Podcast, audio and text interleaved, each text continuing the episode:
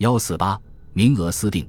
翁晏殊中举《玉泉子》中记载了这样一个故事：苏州人翁晏殊赴长安参加科举考试，当时他有一位同乡僧人，经常出入于礼部侍郎裴坦门下。裴侍郎因其年老，对他很是优待，任他在府中自由来往。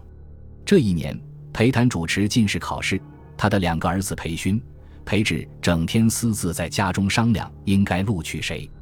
由于僧人经常出入，来后总是手持佛珠，闭目诵经，不问世事，两人也不戒备，因此僧人对他们商量的结果很清楚。有一天，翁晏殊来拜访僧人，僧人问他希望考中第几名，翁晏殊知道是僧人和自己开玩笑，就漫不经心地说：“考中第八名就够了。”随后，僧人就来到裴侍郎家，裴勋、裴志正在那里商量录取进士的事。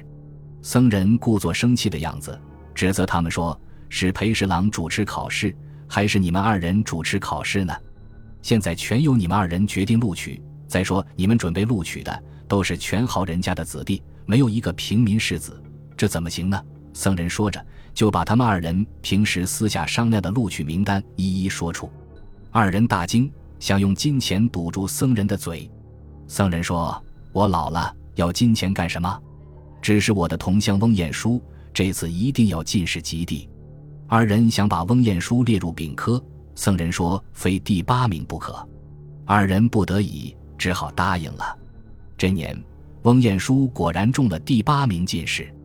石海时宜，古代选才荐贤的标准与科举晋升潜规则，读书做官，步入仕途，身居高官显爵，以获取功名。这是中国传统社会人生价值的重要取向，所以，在中国传统社会中，十年寒窗苦读如经，以求荣达，乃是文人最基本的选择。有的人从幼童入降，好守穷经，仍是一介布衣，也无怨无悔。一朝登第，便如跃入龙门，身价百倍；一旦落地，就连亲属也会鄙弃。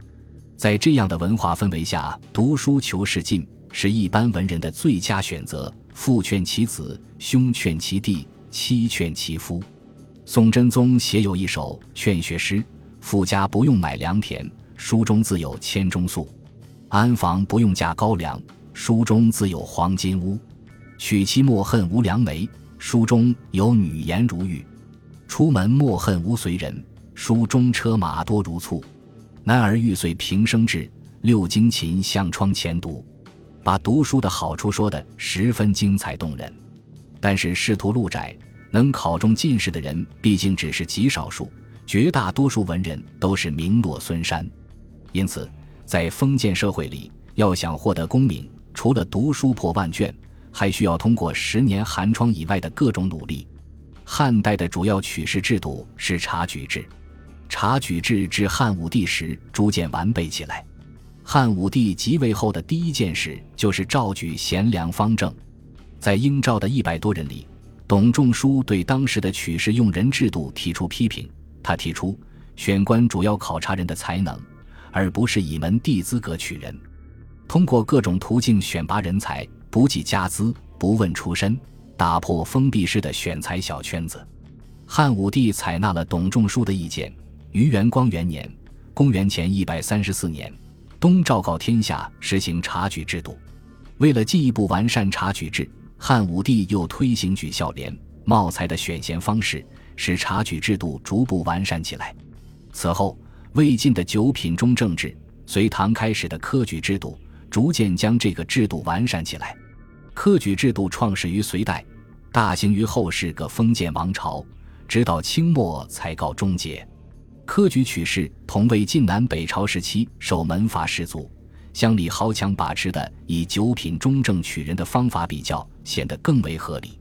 在正常情况下，这种制度能够定期遴选一批具备一定素质的新人充实官吏队伍，又向广大士子提供了一条通过竞争考试登上仕途的路，有利于巩固封建统治。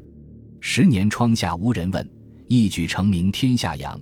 对不能依靠先世余荫跻身统治集团的普通士子来讲，科举考试金榜题名就能迅速改变自己的政治地位、经济地位。一般社会舆论也把由科举入仕的官员看作是正途出身。清代科举考试分院试、乡试、会殿试三级。县府是通过后经主管一省教育的学政院士，取中者为府县学生员，俗称秀才。生员每年由学政考试一次，称为岁考，成绩合格者可以参加乡试。乡试每三年一次，在省城举行。主考、副主考由朝廷选派，录取后称举人，其第一名称解元。举人经复试后，去京城参加第二级考试会试，主考官由各部大臣多人充任，取中者为贡士，其第一名称会员。最后一场是由皇帝主持的最高级考试殿试，考中者为进士，第一名称状元，第二名为榜眼，第三名为探花，从此官府加身，步入仕途。古代的科举制看上去公平合理，但每一次的科举考试淘汰率极高，应试者众，录取者寡。尽管历代王朝不但齐凡地利制度定场规。以标榜和维护科举考试的公正性，但考试中的舞弊行为屡禁不止，层出不穷。唐朝科举制由于没有采取胡名制度，为一些考生走后门、行贿打开了方便之门，因而出现了未引试之前其去取高下，故意定于胸中矣。也就是说，每科的考生往往在正式考试之前，录取的名次已经被私定。而考试只是图具形式而已。明清两代科场舞弊更加泛滥，其形式大致可分两类：一类是考生本人作弊，如携带书籍或文字，雇人代考、口香授受、传递纸条等等；另一类是考生采用通关节的方式直接获得名次，考生贿赂考官，让考官预先泄露试题或保留录取名额。明清时科举考试沿袭宋代礼部省试的胡名制，由官方雇用的抄手重新誊录，考官阅卷只看誊录的副本，既不知姓名，又无法辨认笔迹，只有约定暗号才能保证取中，这称为通关节。为求科举取中，自知不能凭自己的才学博取科名的妇人，往往不惜金银大家行贿。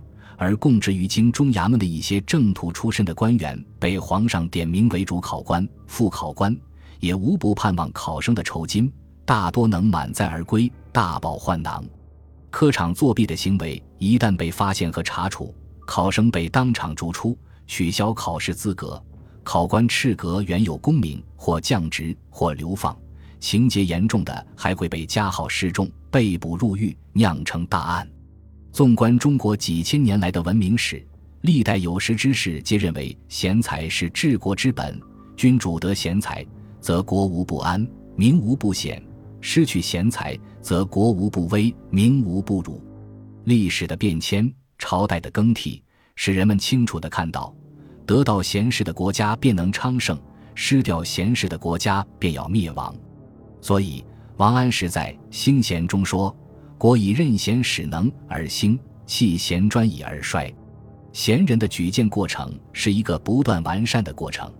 历代的明君贤相、仁人志士不断探索，寻求一种行之有效的荐贤方式，使胸怀韬略、才智过人的贤才不被疏漏，地位卑微、怀才不遇的志士不被埋没。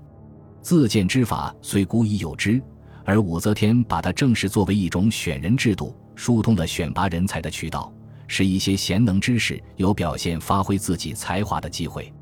武则天首创的字举，确实是一个大胆的成功谋略。历代的贤相、仁人志士对荐贤的重要性都有比较明确的认识。孔子在《论语子路》篇中，把举贤才看成是同先有司、设小过并列的三大职责之一。孟子则把他提到不举贤王的高度。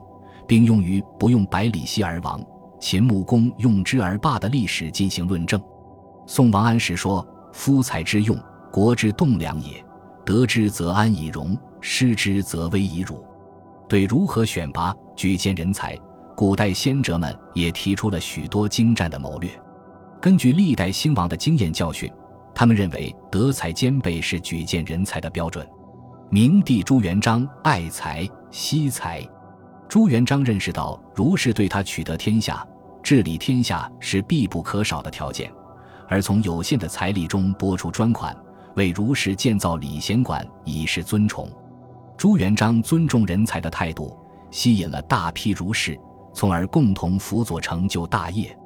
古人提倡明主贤臣，礼贤下士，虽有贤者，而无礼，以皆之。贤者西游尽中哉？既不自治千里者，待伯乐而后治也。可见，尊重人才、爱护人才是得到人才拥护的最重要的条件之一。当然，端正了用人思想，还必须有正确的人才实践。两者好比车之两轮，鸟之两翼，相辅相成。古今有作为的帝王将相、首脑人物和有识之士，十分讲究用人策略。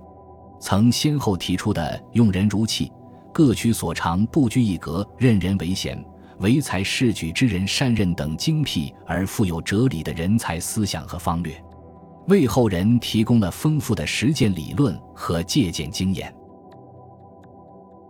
本集播放完毕，感谢您的收听，喜欢请订阅加关注，主页有更多精彩内容。